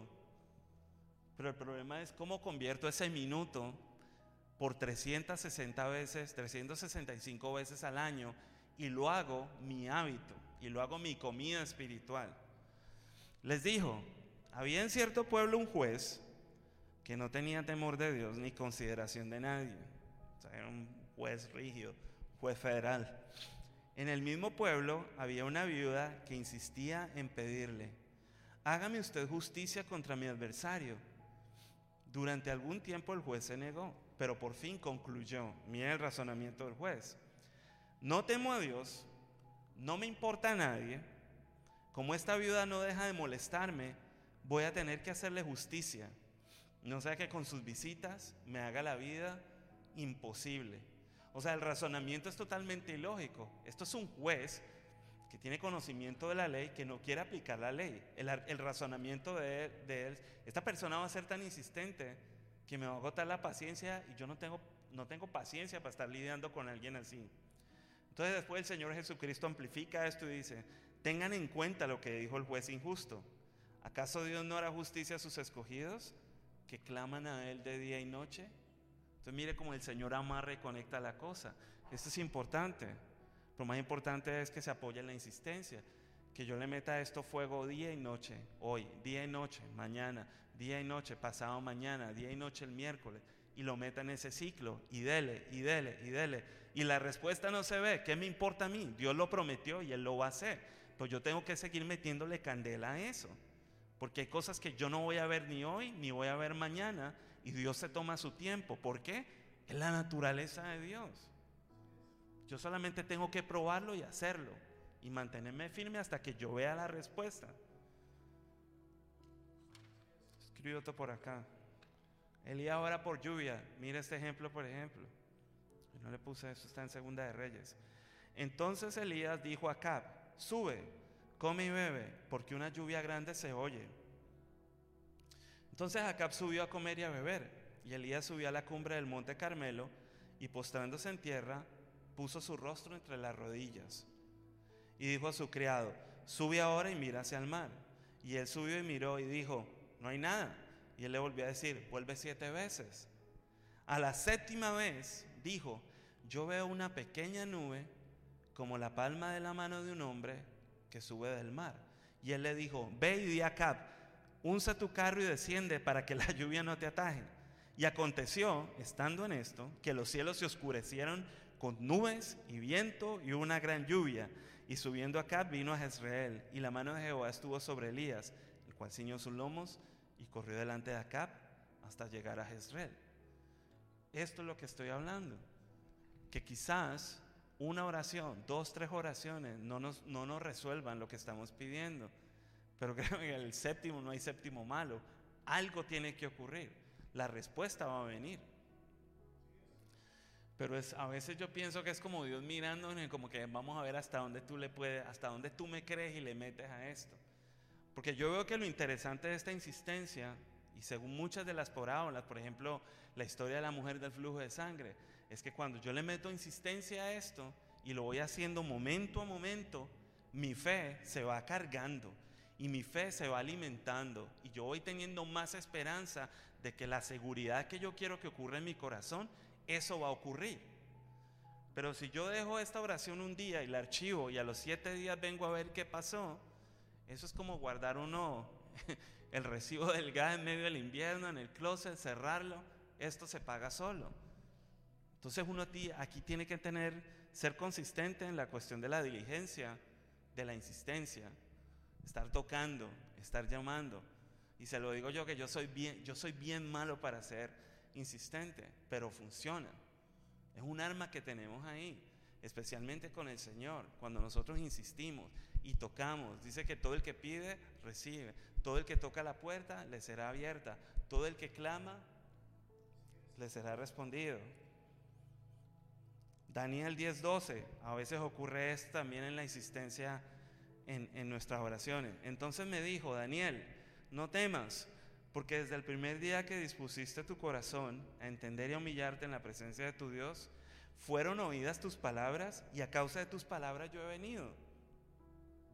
Mira lo que dice el 13. Mas el príncipe del reino de Persia se me opuso durante 21 días.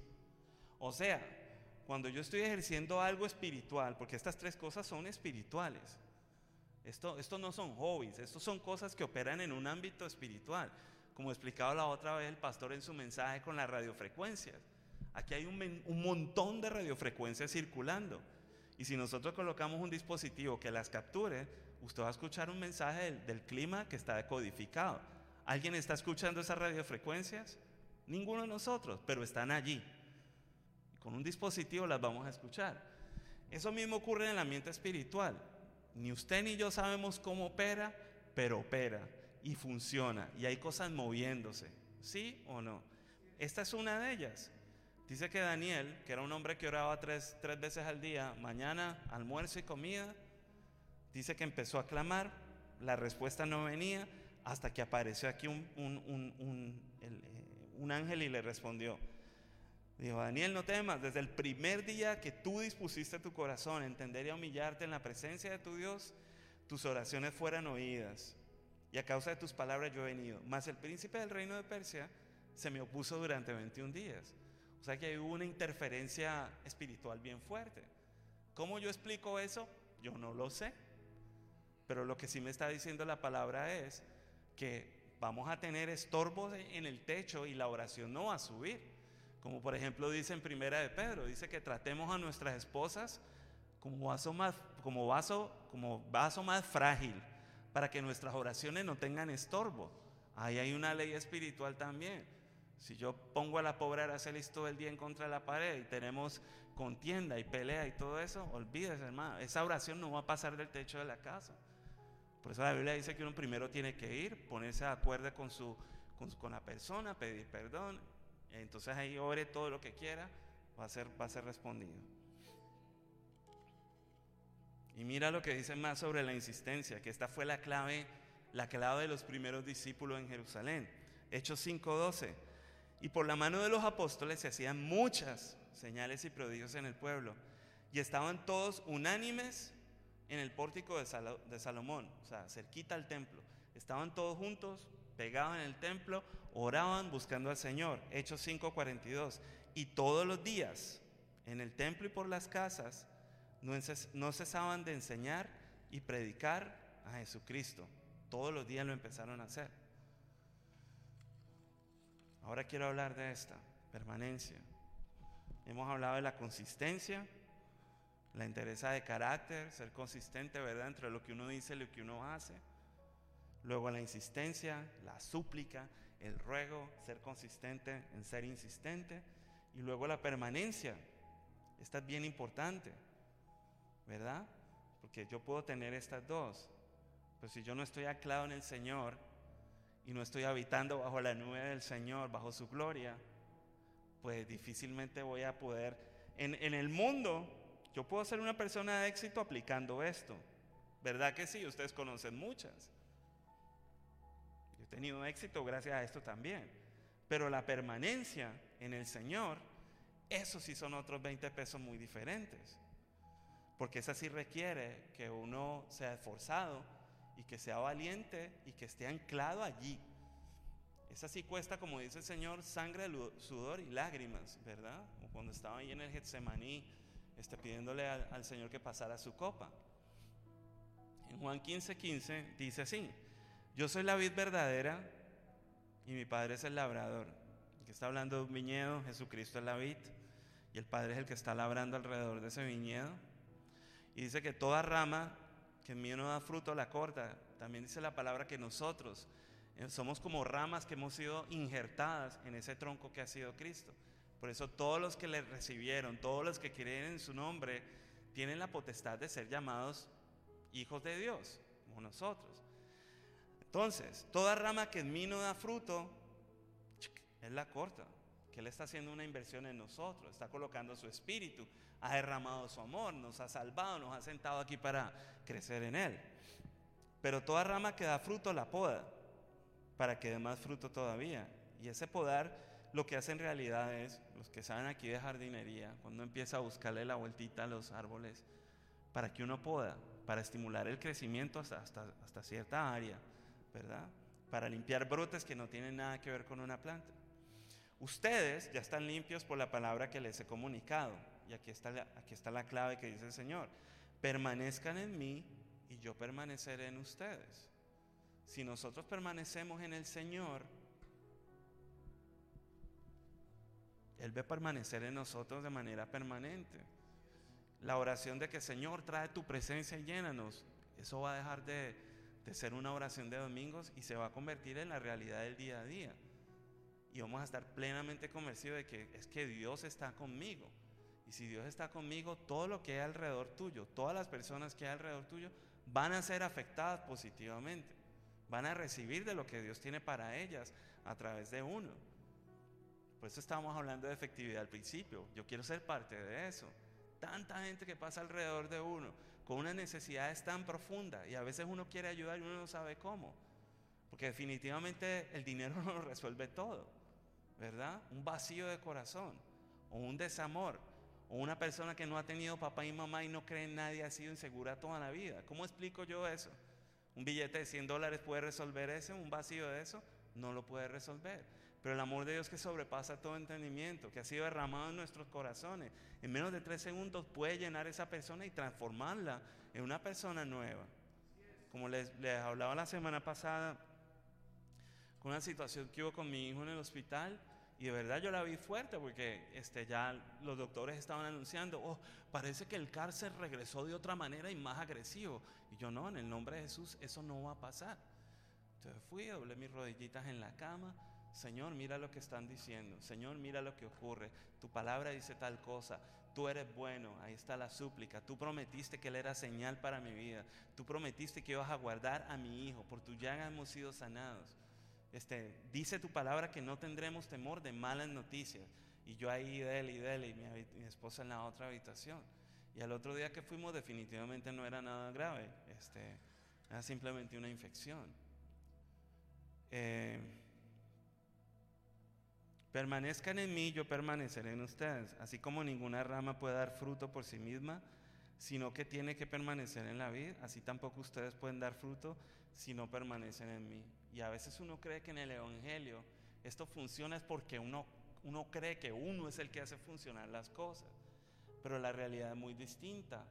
Lo que menos quiere Dios es que nos volvamos teólogos y expertos en la palabra. Y estamos en una época en donde a esto se le ha dado una, una, una, una prioridad que ciertamente es importante, no estoy diciendo que no, pero la realidad es que aquí en el centro, donde está el fuego de Dios, Ahí es donde tenemos que estar nosotros. No ser muy teólogos, no ser muy espirituales, no ser muy filosóficos con la meditación, sino estar metidos, atentos a, lo que Dios tiene para, que decir para cada una de nuestras vidas. Yo soy la vida y ustedes son las ramas. El que permanece en mí, como yo en él, dará mucho fruto, porque separados de mí, ustedes nada pueden, pueden hacer.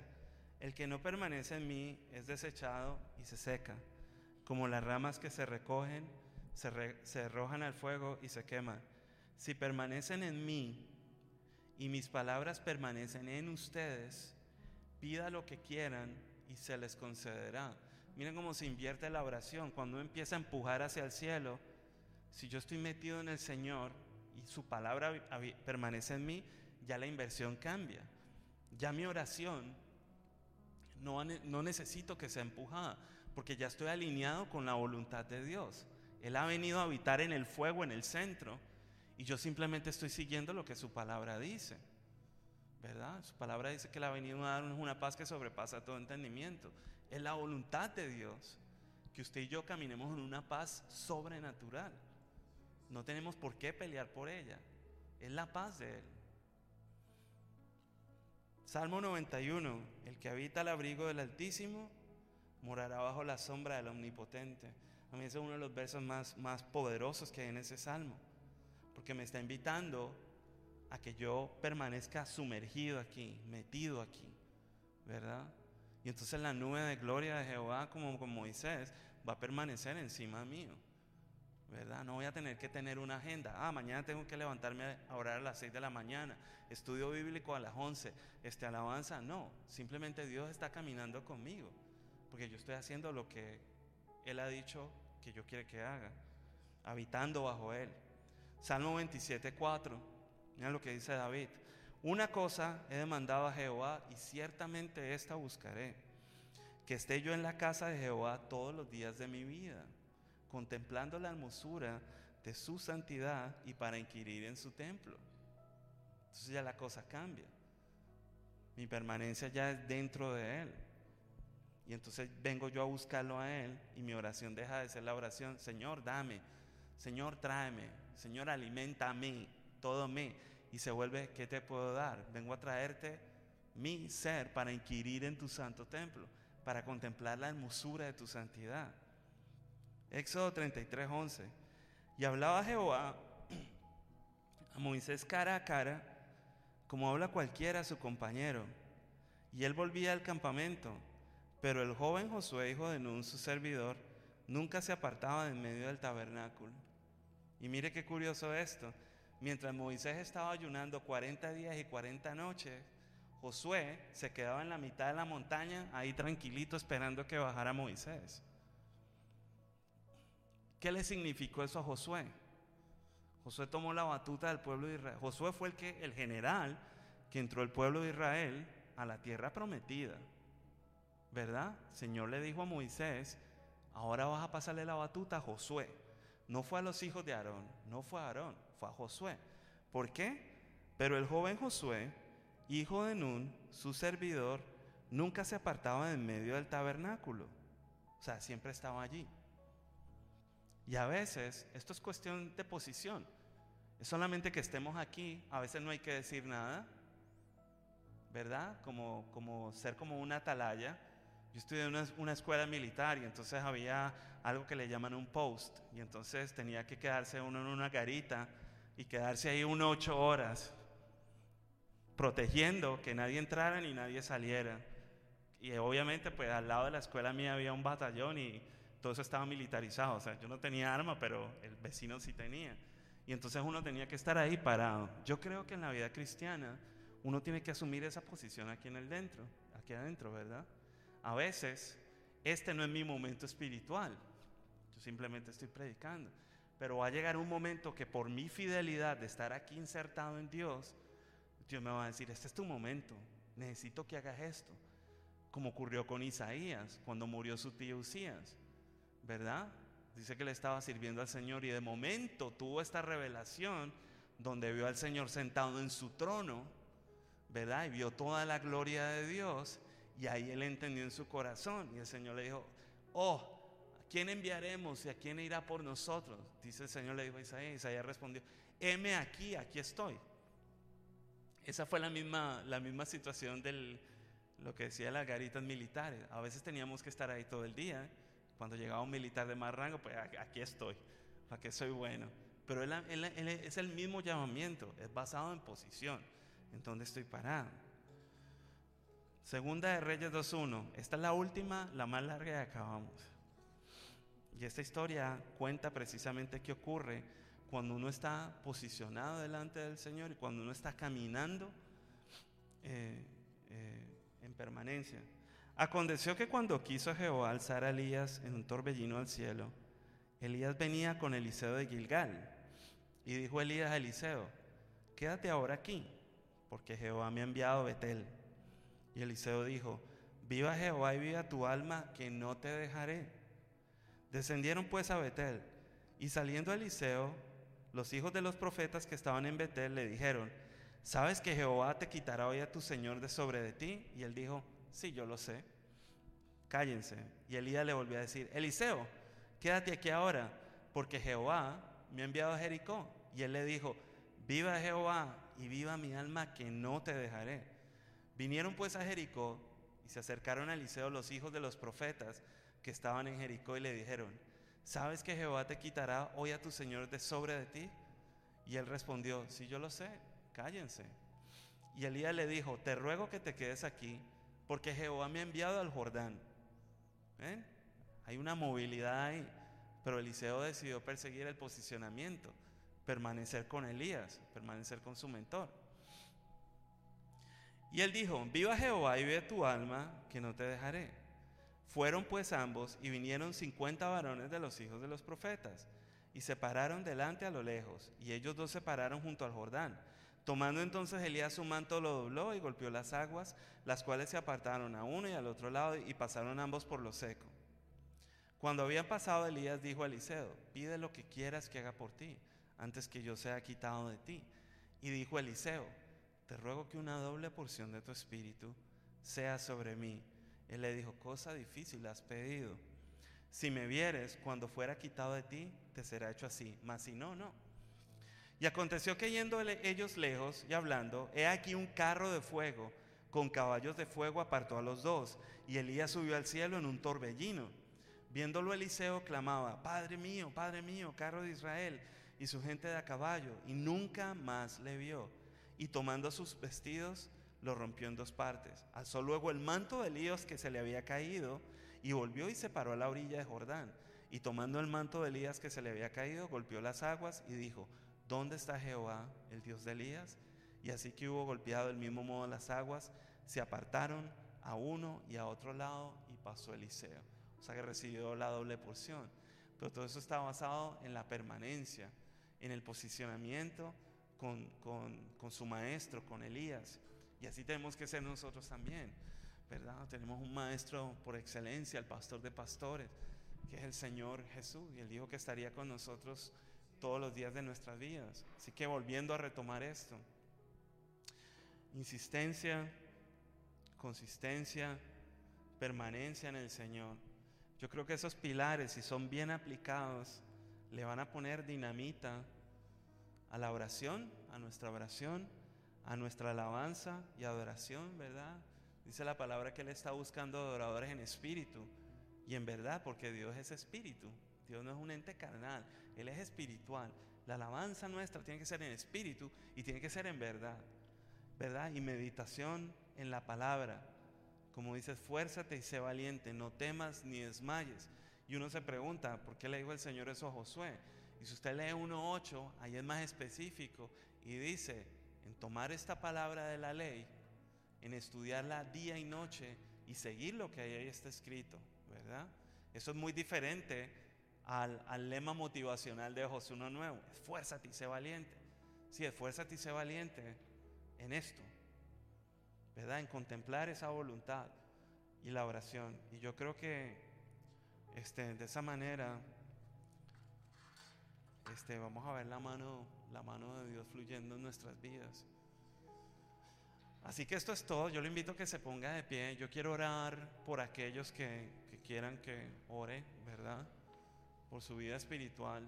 Yo por lo menos a mis 45 años de edad mi joven es 45, para mí el activo más importante en mi vida es, está aquí. El mismo Dios ha dicho que guarda tu corazón de toda cosa porque Él mana la vida. ¿Verdad? Si esto está posicionado correctamente aquí, está más que garantizada nuestra vida. Y yo no sé cómo usted sienta su vida espiritual, si esto le ha, faltado un poquito de gasolina o querosene para que el fuego se vive, pero pues queremos, queremos que queremos orar por usted, ¿verdad? Para que, para que eso ocurra y unirnos, eh, unirnos en fe y orar para que su vida sea avivada, Es la voluntad del Señor que, que tengamos vida y que tengamos vida en abundancia, no que vivamos de una manera este, miserable y a medias. Este, si quiere pasar al frente, este, más que bienvenido. Eh, vamos a orar con usted, eh, pastor, la hermana aquí presente y este servidor. No le, no le dé temor pasar al frente. Si, si es por temor, olvídese que yo creo que hay más temor de que está aquí parado. Pero verdad, piénselo, piénselo en su corazón y anímese. Este, porque yo sé que esta palabra es para, para varios que hay aquí que necesitan esa, esa propulsión espiritual.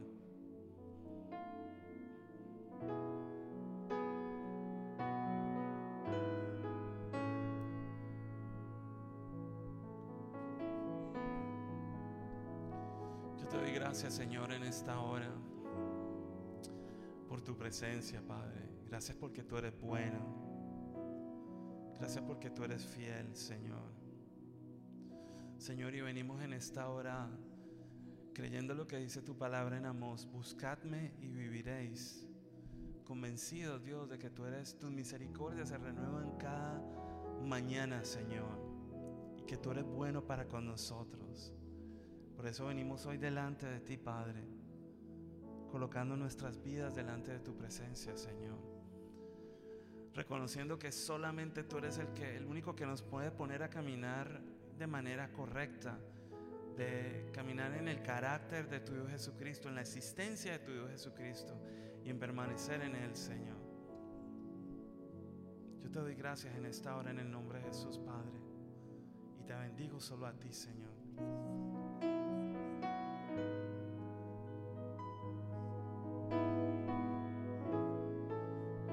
Yo te doy gracias, Señor, y pido que, que tú bendigas, Señor, cada mente, cada corazón y cada familia aquí representada en este lugar. Pido que tu Espíritu Santo sople sobre cada familia, sobre cada necesidad particular, Señor. Te doy gracias porque tú estás aquí con nosotros. Tú has prometido que tú no nos dejarás ni que nos desampararás, Señor. Y te doy gracias, Señor, porque tú estás calentando nuestros pies en esta hora. Señor, tú estás levantando eh, nuestros brazos paralizados y nuestras rodillas endebles. Señor, y yo te pido que con el viento de tu espíritu, tú traigas e impartas fuego en esta hora sobre nuestras vidas, sobre nuestro corazón. Es tu voluntad, Señor, que vivamos en plenitud en ti, buscando tu rostro. Señor, te doy gracias en esta hora. Gracias, gracias, Señor, por tu fidelidad. Gracias por tu bondad, Señor.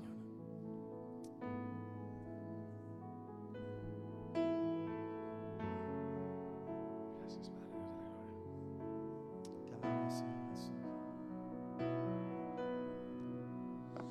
damos gracias, oh Dios.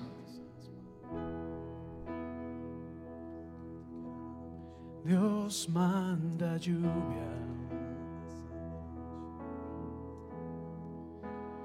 Derrama de tu espíritu. Desciende hoy con fuego. Sana mis heridas. Restaurame, Señor. Y Dios manda lluvia. Derrama de tu espíritu. Desciende hoy con fuego. Desciende hoy con fuego. Sana mis heridas. Restaurame, Señor.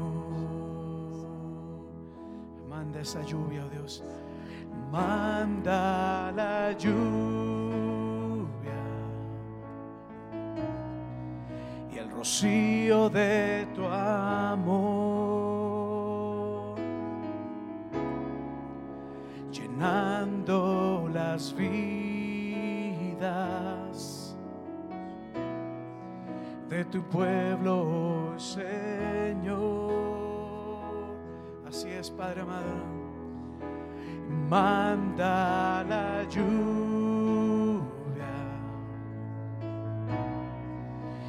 rocío de tu amor. Visita hoy mi vida y cámbiame, oh Dios, y cámbiame, Señor. Padre amado, te damos gracias por este tiempo. Gracias Señor por esta palabra que has traído a nuestra vida, una invitación a estar en tu presencia en todo momento. A entender de que tu presencia es el mejor lugar en donde podemos estar, oh Dios. Gracias Señor, porque tu Espíritu Santo nos alienta, nos anima, oh Dios, a permanecer en ti. A insistir, oh Dios, que escuches nuestro clamor aun cuanto el tiempo haya pasado, Dios, y parece que no hay respuesta, podemos tener la confianza, la seguridad de que tú, oh Dios, has escuchado nuestro clamor y que nuestra vida está bajo tu mano, en tu mano, bajo tu cuidado, Dios. Y es por eso que el día de hoy te damos gracias por lo que estás haciendo en nuestra vida, lo que estás haciendo, Dios, y por lo que harás. Te damos gracias, Padre amado, bendito, el día de hoy, porque tu presencia se ha manifestado en este lugar porque nos has llenado de tu amor, nos has llenado de tu paz, nos has llenado de consuelo, de fortaleza el día de hoy. Y nos has recordado de que tú estás con nosotros en todo momento, Dios. De que tú nunca nos dejas y que nunca nos abandonas. Por eso el día de hoy te damos gracias, Señor, por Cristo Jesús. Como iglesia decimos, amén y amén. Y si puede darle un fuerte aplauso al Señor, déselo en este momento. Amén y amén. Pues bueno, iglesia, muchísimas gracias David por esta palabra, ha sido de gran bendición. Que bueno, gracias porque ciertamente es un llamado que Dios nos hace a ser consistentes y ser constantes. No ser ese tipo de personas que decimos hoy sí y mañana no. Y ciertamente eh, esto es importante porque es la invitación que Dios nos hace a estar en su presencia. Y es en esa presencia donde podemos experimentar cosas maravillosas. Así que iglesia, muchísimas gracias por habernos acompañado el día de hoy. Gracias a ustedes allá en casa por haber estado con nosotros. Que la paz de Dios sea con todos y cada uno de ustedes que esta semana sea una semana de bendición. Así que iglesia, quedamos despedidos. Muchísimas gracias por habernos acompañado. Les esperamos este próximo martes a las 6 de la mañana en el tiempo de oración por medio de Zoom. Miércoles tenemos las células en los hogares. Este miércoles vamos a estar hablando acerca de la salvación. Y por supuesto, el jueves tenemos Crecer por Facebook Live y este sábado la reunión de mujeres a las 5 de la tarde. Iglesia, quedamos despedidos. Muchísimas gracias por habernos acompañado. Saludémonos unos a otros y que Dios les bendiga.